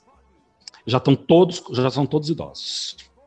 né? Já estão todos com mais de 65 anos. né? Foram jovens, já deram sangue. A impressão que eu tenho é que a, a televisão já espremeu o sumo todinho. Não que eles não tenham mais para oferecer, tem, né? Mas também é um erro da própria emissora de insistir apenas num determinado gênero e não diversificar tanto. Né? Não, e também não, não- não encontrar ponho- outro não lugar para alocar. Eu não ponho na conta da Globo só, porque essa galera está no mercado e o streaming não está absorvendo. Não está absorvendo, mas aí tem uma questão que envolve também. É uma nova realidade, é outro mercado, é outra negociação de salário, é outro tipo de contrato, não é mais a mesma coisa. Então, assim, não estou me referindo a ninguém especificamente, mas se, se algum autor né, se sentia olimpiano, né, a realidade agora é na ampla concorrência, vamos dizer assim. Né? Então, os termos hoje de negociação são bem diferentes, né? Mas dá para se pensar, por que, que um cara como o próprio Agnaldo Silva, o Carlos Lombardi, o Lauro César, por que, que essas pessoas estão é, fora do, do, do, do, audiovisual? Antigamente, é. você pegava um ano inteiro de produção brasileira, uh, tinha, sei lá, 20, 30 filmes. O mercado era esse, gente. É que a gente esquece. 20, 30 filmes, uh, umas 10 séries e umas 7, 8 novelas por ano. Era isso que tinha para fazer. Isso. Era só isso que tinha para fazer. Aí a gente ansiava por inovação, ansiava por um mercado mais aberto, por novos players tal. Hoje temos 400 filmes, 3 bilhões de séries, novelas a dar com pau, e o mercado não melhorou, o mercado piorou. O mercado continuou super concentrado. Hoje você consegue acessar esse mercado, coisa que antigamente era muito rara, mas nas umas condições que não são as ideais, né? Não são, e tem uma outra coisa. Aqui, é, o mercado é concentrado. Você já tem uma concorrência com os grandes, você já tem uma concorrência de quem já está ali dentro. E mesmo que você consiga entrar, né, vazar, né, conseguir entrar ali, o difícil é permanecer. Então, assim, emplacar uma obra é uma coisa. Emplacar a próxima, ou emplacar a próxima temporada da série que você bolou, é uma outra coisa. Então, assim, é, é um outro cenário, é completamente outra coisa. É uma outra realidade, diferente daquela que a gente estava muito acostumado nos anos 80. Então, você tem um país que já não valoriza muito. Vamos lá, autor eminentemente teatral, velho autor de teatro. Qual foi o primeiro setor que sentiu os efeitos de pandemia e de isolamento? Setor né? cultural. Né? Isolamento que era necessário. Oi? Setor cultural. Setor cultural. Isolamento que, que era necessário. A gente viu alguma movimentação da Secretaria Especial da Cultura, do governo federal, para acolher a, a, o, o, os seus, porque são seus. Né? Nem nota de, de, de, de pêsames para Rubem Fonseca, para Aldir Blanc teve. Então, assim, é, é um momento que a gente está vivendo também, que é um momento que a cultura não está ali. Essa economia da cultura, essa economia criativa, esse, esse setor, ele não está, que é um setor que emprega e emprega muito, ele não está ele não está com valor. Essa semana teve uma matéria sobre Ancine na, na, na Folha de São Paulo, que o negócio é devastador. As grandes não querem negociar, é, não querem ir para frente com filmes que tenham dinheiro público. Isso é um dado da realidade agora. Então, mesmo que a gente venha reestruturar um ministério, um Mancini, uma coisa toda, isso agora passa a ser uma grande realidade de mercado. Reinaldo, a gente vai ter que se, se ver com isso. Eu vou, hum. eu vou devolver a palavra para o Fábio para ele colocar um pouco do que ele achou sobre o que a gente falou. Mas antes eu vou fazer uma pergunta para o Fábio. É, você está satisfeito da gente ter se queimado bastante no mercado respondendo a tua pergunta? ah, eu não queria fazer isso, gente. Mas eu, eu, eu mas não, mas, acho. Mas a gente não resiste, porque é um assunto. É um assunto conversa com o fígado da gente. Não, mas você sabe o que, que é o negócio? Porque assim, é, eu, eu, um dia até o Hack falou, Fábio não quer escrever, o Fábio keep cool. Mas assim, é, para você escrever uma história, para você escrever um roteiro, é, não é uma coisa que você, nossa, tem que ser um gênio. Você tem que ter a alma, você tem que ter inspiração, você tem que é, saber contar uma boa história eu vejo desses meus dois amigos, não é que eu estou é, rasgando seda para eles, mas é uma verdade por tudo que eu vejo das nossas conversas, o, o quanto eles são talentosos com projetos, que eu não estou exagerando, são histórias assim que dariam um ótimo roteiro para uma Netflix, para uma Amazon, enfim, para uma Globo, para uma Record, para qualquer lugar que estaria interessado em ter qualidade. E não só o Hack e o Reinaldo, tem outras pessoas que estão aí que, que escrevem tão bem. Melhores que a E- gente há dúzias, dúzias, dúzias. e que não há esse espaço e não há uma valorização desses profissionais. Né? Quando a gente fala isso dessa questão de que não há a, a- a valorização, isso leva à minha área também, como, já, como produtor também, eu sou produtor é, de audiovisual, que não há uma valo- valorização. É uma prostituição. Eu posso falar da minha área com mais clareza. Na minha área, sim, é uma prostituição que vem acontecendo ano após ano. E é, é triste porque eu, eu entrei nesse mundo há pouco tempo, graças ao hack que me colocou e conhecer outras pessoas inteligentíssimas, incríveis. O quanto, por que, que elas não estão aí escrevendo? Por que, que elas não estão produzindo? Por que, que esse, esse talento todo tá, tá aí, assim, para poucos e não para muitos? E às vezes eu não sei é, se há uma questão como no audiovisual, dessa questão de um produtor, de um editor de vídeo, é, dessa questão da prostituição, cada vez se paga muito menos, cada vez se exige mais. Então, e do grande público de também, às vezes, não entender a importância dessas pessoas que escrevem dentro de uma novela. Vamos falar da novela que é o produto mais popular, que atinge milhões de pessoas todos os dias, de, segunda a sábado. Uma novela ela não é escrita apenas numa mão, ela é escrita com colaboradores. Um autor que, claro, a gente fala de autores geniais, Agnaldo Silva, Benedito Rui Barbosa, eh, Manuel Carlos, mas eles não estão sozinhos.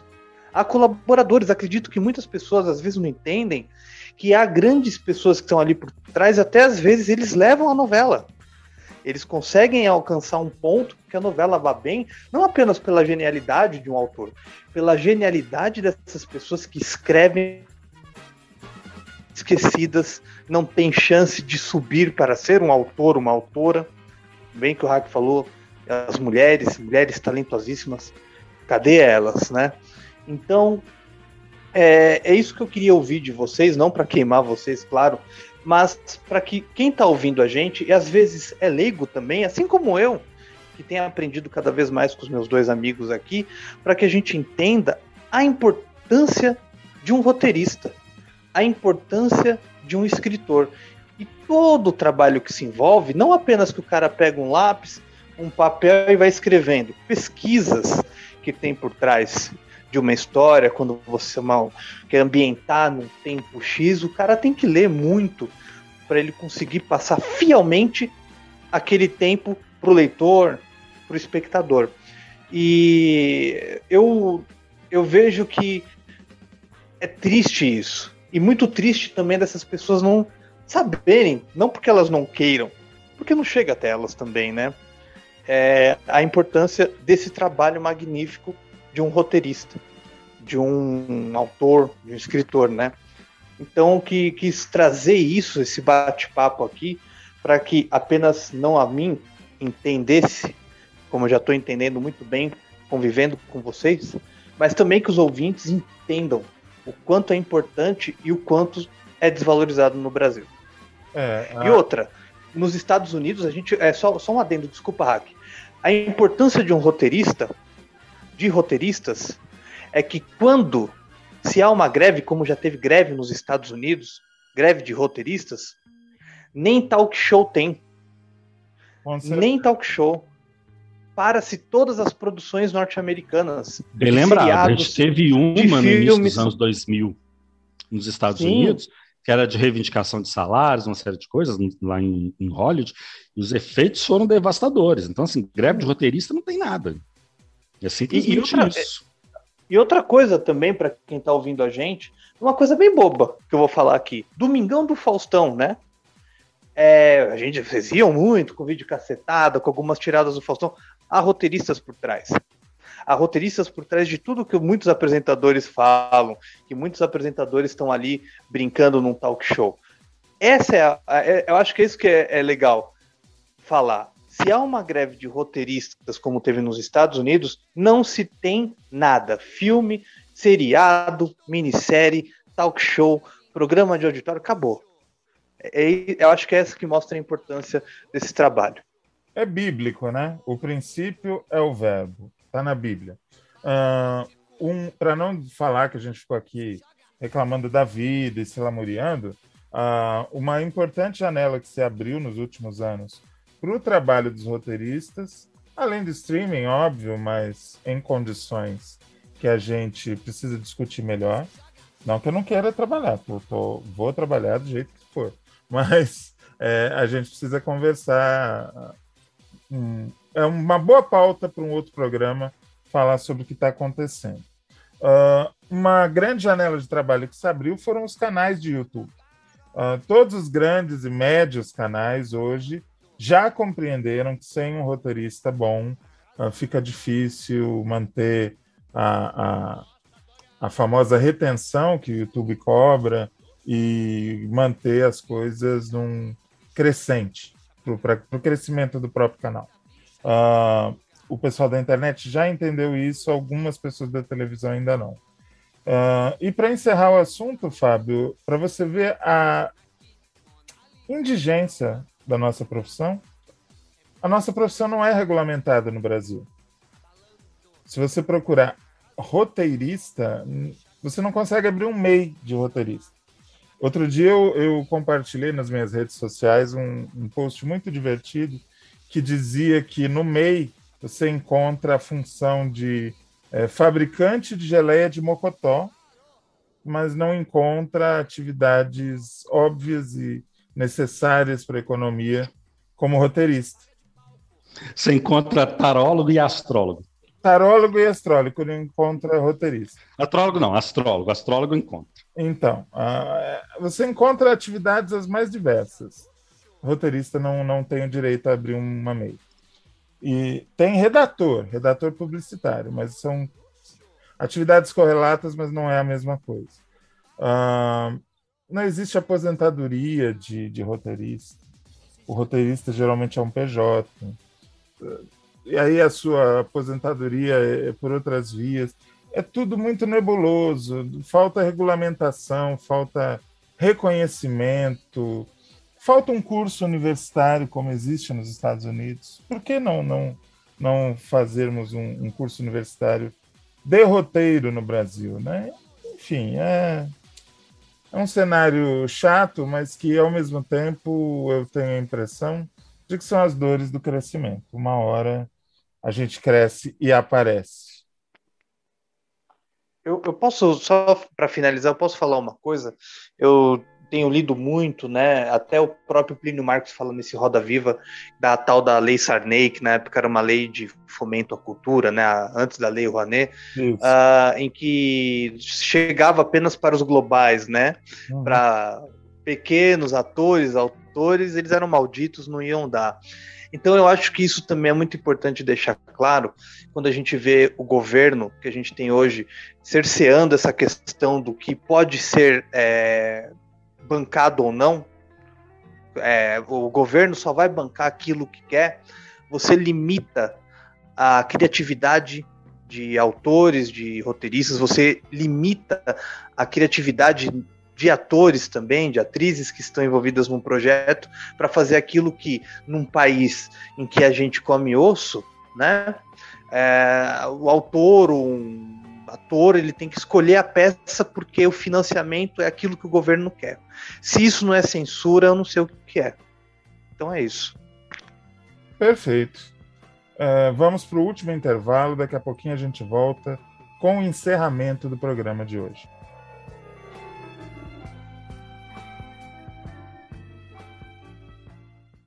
Imagine que isto é Guaraná. Agora imagine um toque de pêssego. Isto é Cas Guaraná com pêssego. Todo o sabor do Guaraná com a sensualidade do pêssego. É o sabor em dobro. Cas Guaraná com pêssego, acerola e maracujá. Acredite, se beber. Fundo Sudamérias Investimentos. É assim, ó. Você pega 100 reais e aplica esse 101 no Sudamérias. Aí, esses 102, 103, 104, que na verdade são 105, passam de 106 a 107, 108, 109. E aí, quando você estiver com 110, 111, que antes eram 112, você vai dizer com 113, nossa, 114. E pensar que tudo começou com 115 reais. E os mesmos 116 que eu apliquei agora já são 117, 118, 119, 120, 121, 120.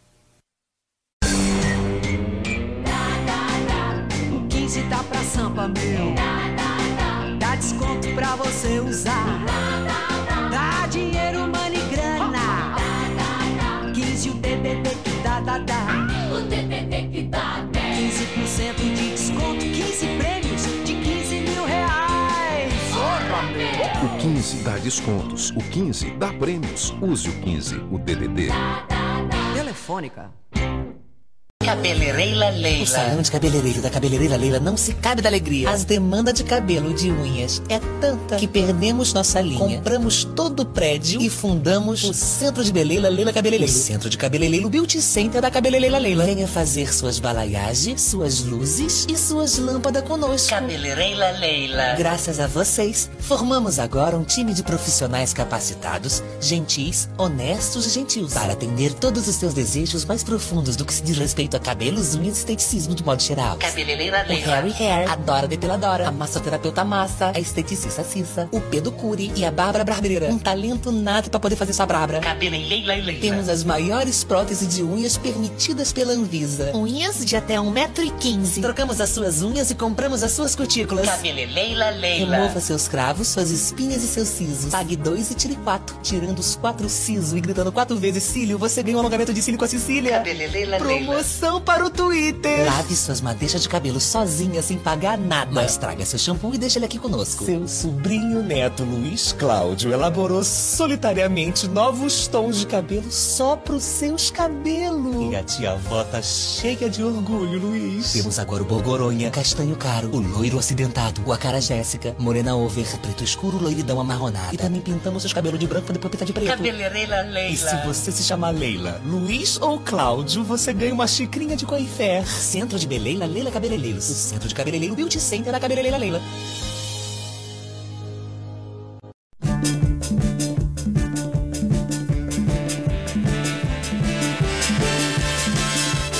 Último bloco do programa de hoje.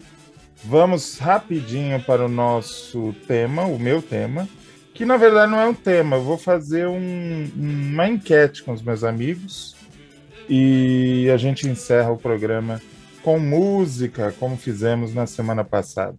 Eu quero perguntar para o Fábio Marquezine e para o Reinaldo Maximiano o seguinte: qual é o melhor e o pior do que eles têm visto no streaming ultimamente? Na Amazon, na Globoplay, na Netflix. O que é que vocês têm visto de muito bom e o que é que vocês pegaram para ver e nem conseguiram terminar de tão ruim? Vamos começar pelo Fábio. Fábio, Você quer o bom ou o ruim primeiro? vai no que for, mais, vai no que for mais forte. Vamos fazer o seguinte, vamos falar do ruim. Vamos falar do ruim, aí depois a gente vai pro bom. Ok. Uma coisa que eu tenho, uma coisa que eu tenho visto e me desculpem quem, quem goste, mas eu tenho visto uma, eu acho que é, é- são produtos que poderiam ser direcionados, é um produto que poderia ser direcion- direcionado por um ponto melhor. É, eu tenho visto muito na, na, na Globoplay muitos documentários que, sinceramente, poderiam não ser um documentário, poderia ser uma coisinha bem simples e acabou. Que são com essas, essas novas celebridades, tudo que acontece, eles querem fazer um documentário, nem, nem deixam o corpo esfriar. Já fazem um documentário em cima e às Você vezes tá- está tão em Tá falando tipo Carol Conká, essas coisas? Isso, isso. Até entendo que sim, há um público, há uma questão que é tudo muito rápido e tudo mais, mas às vezes eles fazem uma coisa assim, às vezes que não tem um assunto total. é, São pessoas que não conseguiram ainda. Até a Carol Conká, ela, a gente pode falar que ela já tinha uma história, né? Antes do, do, do Big Brother, na, é, co- como cantor e tudo mais, antes da- das polêmicas. Porém, tem muita gente que ainda não há uma história para se ter um documentário. Sabe aquela coisa? O cara fez sucesso há faz menos de um ano, tem 22 anos e tem uma biografia. né? Então, assim, nada contra, mas, pô, com 22 anos, ainda vai, ainda vai ter muita merda pra, pra você escrever. Nem mas eu acredito que. começou ainda. Nem começou, meu amigo. Então, é, eu acho que esses tipos de documentários que a, que a Globoplay tem feito não me agrada, porque eu vejo que é uma coisa que começou, as pessoas ainda não têm muito o que falar e já soltam. Porém, vou falar do lado bom. Eu tenho visto, por exemplo, na Netflix, tem um. É uma série, é um- uma série documental é, maravilhosa que são dos filmes dos anos 80. E eu acho genial porque eles contam de uma forma assim bem leve e bem divertida, como aqueles filmes clássicos, Robocop, De Volta para o Futuro, Alien, o, A Hora do Pesadelo, como eles foram feitos, como foram concebidos, feitos. Então eu acho isso muito legal porque são as, há uma consistência, há um assunto, há uma história já feita para se fazer. Por exemplo, o Reinaldo adora true, true crime, né? Mas eu tenho, eu vi ainda vou ver, mas eu fiquei bem interessado que são os crimes no esporte, que é o, o cara que comprou o, o juiz num jogo de futebol italiano com a máfia. Que legal, Outro hein? cara que outro cara que era corredor é, de, é, de automobilismo e ele era envolvido no tráfico, entendeu?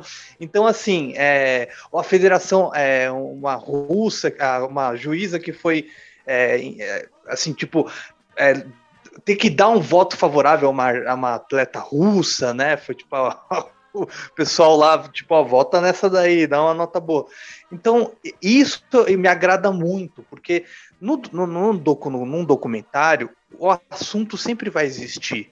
Há muita coisa que acontece e que pode ganhar é, o público inteiro, de uma forma geral. Numa cidadezinha pequenininha aconteceu tal coisa. Caso Evandro, que tá aí, a gente é uma história já de muitos anos atrás, olha o estrondo que fez, né? O, até falando no que o Reinaldo gosta, Bandidos na TV, programinha, regional, não chegava, a gente nem sabia o que acontecia lá, olha com o que se tornou.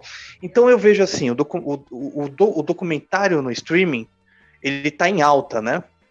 E eu vejo que por, ele é usado muita, por muita coisa boa, por muito assunto bom, mas às vezes ele é usado por uma coisa que não deu tempo de se criar uma história, não deu tempo de se criar um laço. Não, só apenas a Globo, tem outras que fazem isso. Então eu acho que é uma forçação de barra nesse ponto de querer pegar aquilo que está em alta e faturar, faturar em cima. E não tem sentido. Então eu acho que aquela força que foi depositada naquilo poderia ser olhado para outro assunto de melhor importância. Já que existe na Netflix como foi feito tal filme, por que, que a Globoplay não busca como foram feitas as grandes novelas? Uhum. 25 minutos, 30 minutos, é muito interessante. E cada vez mais as pessoas vão buscando isso, porque é o ponto de partida. Você querer saber de uma coisa que teve início, meio e fim. Eu acho que isso ganha. É claro, a gente pode falar de algo que, que ainda tá de alguém que está vivo, de algo que não foi solucionado. Mas o que me irrita muito nesse ponto é pegar aquela coisa e ó, jogar lá para cima. E como a gente já falou aqui, tem tanta gente sem talento que dá, dá tristeza, viu? Mas há documentários ótimos, acho que para mim são esses dois pontos. Eu achei super interessante você apontar o mesmo gênero como destaque positivo e destaque negativo, porque realmente bate com a realidade. O documentário não tem muito meio termo. Ou ele te arrebata e é maravilhoso, ou é realmente meio insuportável. Concordo com a tua visão. Reinaldo Maximiano, o que foi de melhor e de pior que você viu no streaming nos últimos dias, nas últimas semanas aí? Ó, vou começar pelo que há de melhor, assim. É, tá, na, tá na Globoplay, que é A Corrida da Vacina, Mercado Paralelo. Uhum. É uma série documental da, da Globoplay com dois episódios. Um episódio. Eles partem da questão da CPI, né? Já tem um, uma série chamada Corrida da, Corrida, A Corrida da Vacina na Globoplay, né? E tem esses dois episódios que tratam do mercado eh, paralelo, né? Então eles pegam a partir da CPI da, da, da, da Covid, né? O caso da AstraZeneca e o caso da Covaxin. Por que, que eu estou destacando isso? Porque quem acompanhou a CPI, e eu tentei acompanhar, né, é, se perde num emaranhado de nomes. né? E aí tem uma coisa que eles fazem que é muito legal, que é uma, uma organização. Sabe aquelas coisas, aqueles quadros policiais? Uhum. Com a foto da pessoa, o que, que ela faz, qual que é a relação com tal pessoa. E é exatamente isso. Só que eles fazem isso explorando, claro, recursos de, de computação gráfica, que é o quanto o, a visualidade fica importante para o jornalismo, para o documentário. Né? A direção é do Álvaro Pereira Júnior. Né? Então, assim, é, o quanto a visualidade é importante para que a gente entenda nesse emaranhado de nomes, funções, empresas, enfim, é, conexões com a Flórida, conexões com, a, com o Texas, e a gente não entende, e de repente a gente chegou em 600 mil mortes. Aham. né? É, essa parte de documentários com essa pegada jornalística, assim, a Globoplay tem se esmerado, né? Desde aí do, daquela série, da, desde aquela série sobre a Marielle, né? A, a Globoplay está num nível muito alto, mas muito alto mesmo, o que faz com que a concorrência tenha que se movimentar, né? O episódio 2 da série sobre a Marielle, em que eles acompanham a busca por imagens de câmeras de segurança, né, para tentar reconstruir o trajeto vítima e algoz, né, é uma coisa assim incrível, é um trabalho de apuração muito, muito bom. Então assim, nisso aí, Globoplay, de parabéns. Então eu indicaria a corrida da vacina mercado paralelo, né? Agora, na tentativa de desopilar, né? Porque os meus amigos, eles ficam muito preocupados comigo, né? Reinaldo só assiste True Crime, Reinaldo só tá vendo coisa pesada. Então, assim, na tentativa de desanuviar, eu fui assistir uma coisa que no Twitter estava dando muita discussão, mas estava dando uma, uma polêmica no Twitter. assim. Já viu que eu só frequento lugar é, saudável, né? É, é. É especializado nisso. A- aliás, só uma, só uma coisa. a- o senhor não me adicionou no Twitter, tá? Seu safado. Me adicione lá. Meu filho, eu não sei nem onde é que olha para adicionar. Eu vou olhar, eu vou adicionar. Eu não sei nem como é que isso ainda não estava lá. Mas enfim, aqueles que jogam, né? Jogou shade na cara do Reinaldo ao vivo para Eu- galera.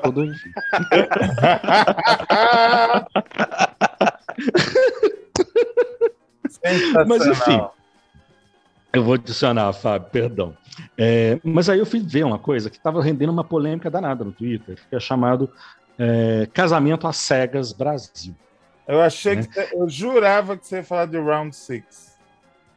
Não. Não. Tá na fila.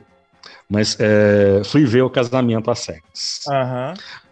Aí é o Kleber Toledo com a Camila Queiroz apresentando. Né? É um reality shows com homens e mulheres e eles tentam formar casais, né? Casar, né?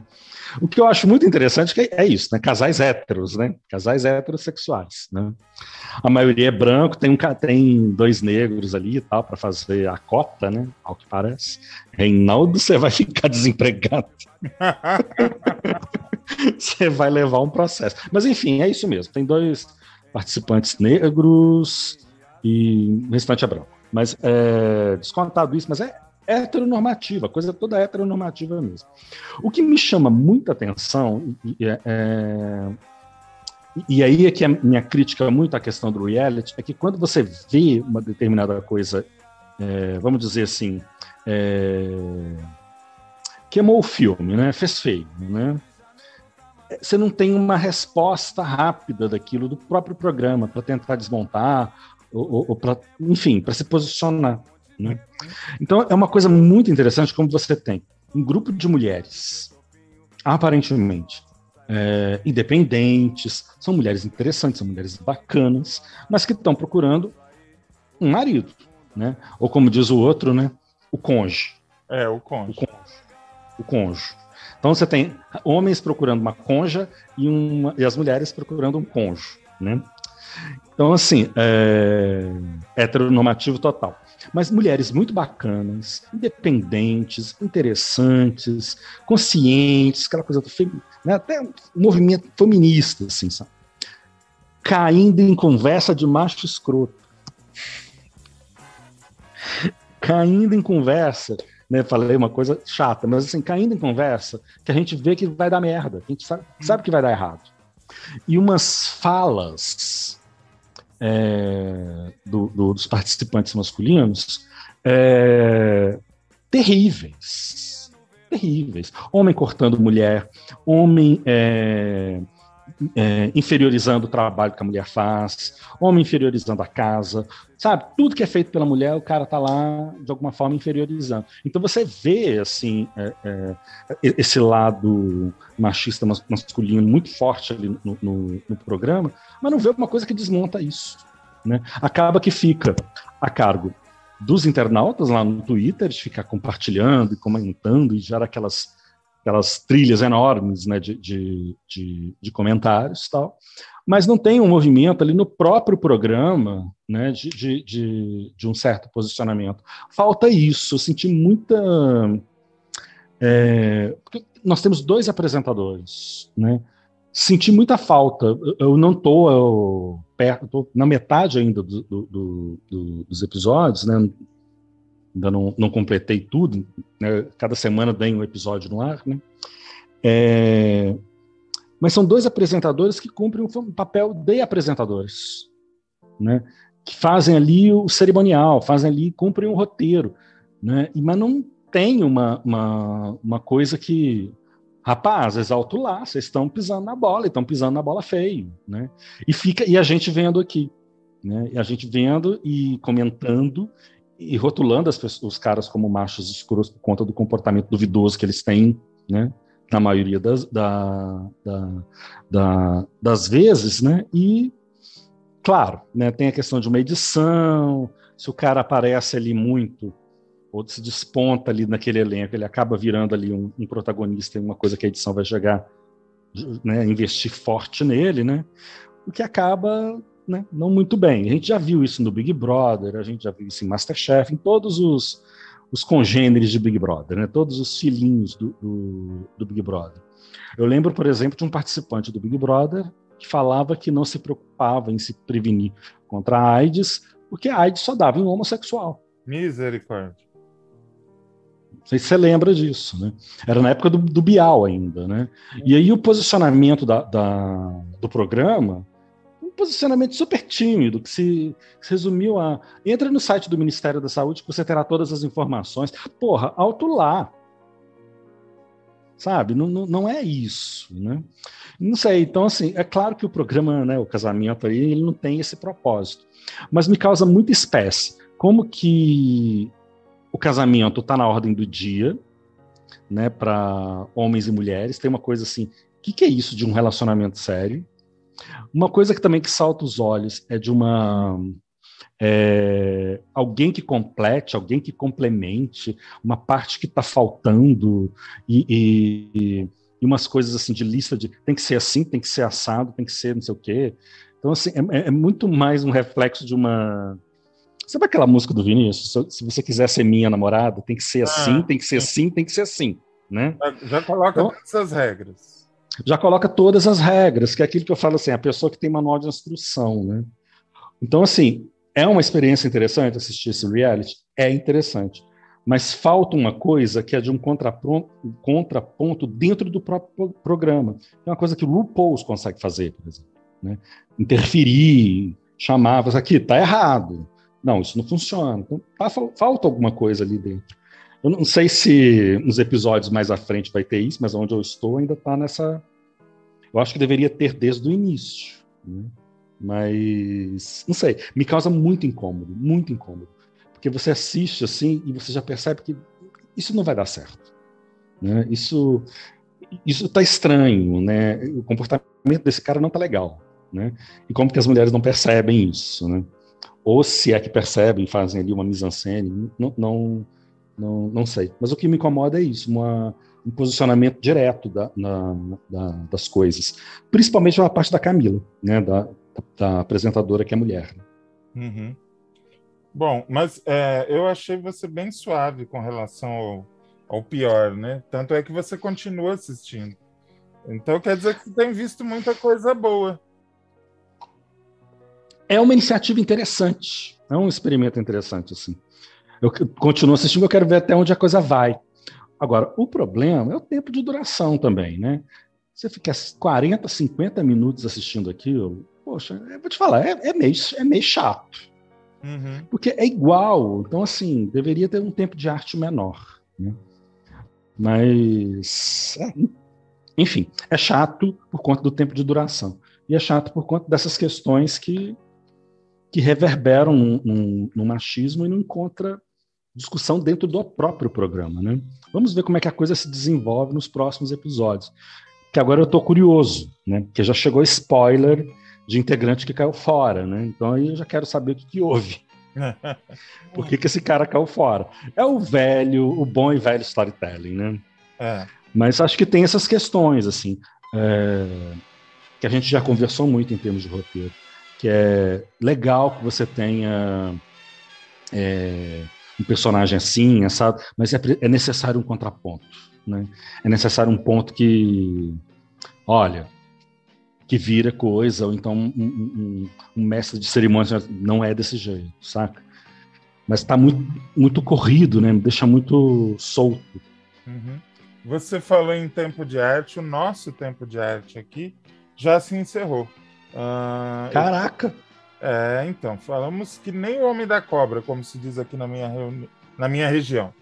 Muito obrigado, Reinaldo, por ter trazido. Obrigado. Por ter trazido o Léo e por ter sido tão brilhante uh, na tua participação hoje. Obrigadão, até semana que vem. Fábio Marquezine, um abraço, boa semana para você. Espero que seja de muita vitória e de bastante coisa boa, tá bom? Muito grato e falo aqui, se você está cansado de streaming, arquivo Marquezine e temos lá Reinaldo e Hack. Vai, sinto muito, vai ter que ouvir a gente. E muito obrigado a vocês. Muito obrigado, Hack, Reinaldo e ao Léo também. Muita gente boa, espero vê-lo aqui mais vezes.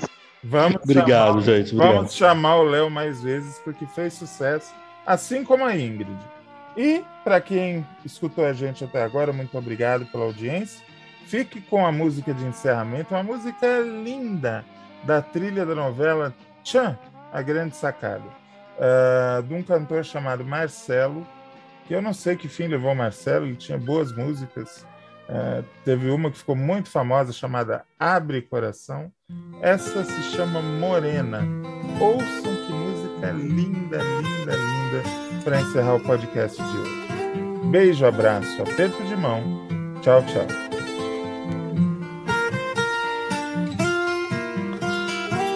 Passei o tempo, a estrada, o rumo, o rio inteiro só pra te ver, morena.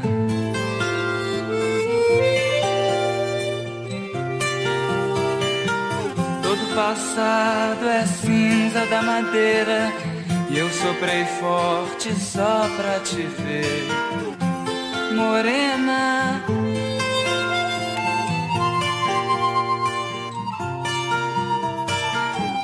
Vim correndo, eu vim sorrindo, como uma criança pra brincar. Morena.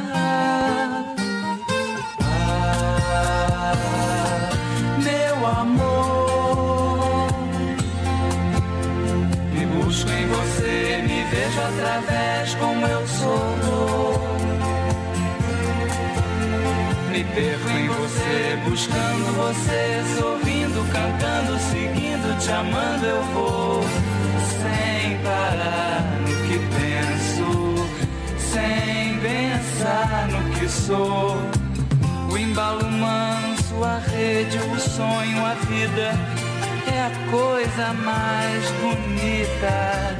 Vestido verde, trança negra, de água clara teu sorriso.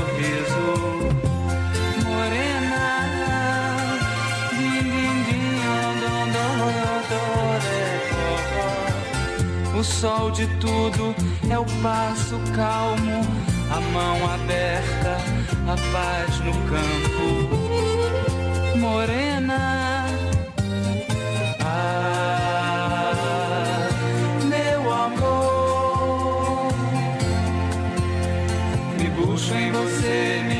vejo através como eu sou. Me perco em você, buscando você, sorrindo, cantando, seguindo, te amando, eu vou sem parar no que penso, sem pensar no que sou.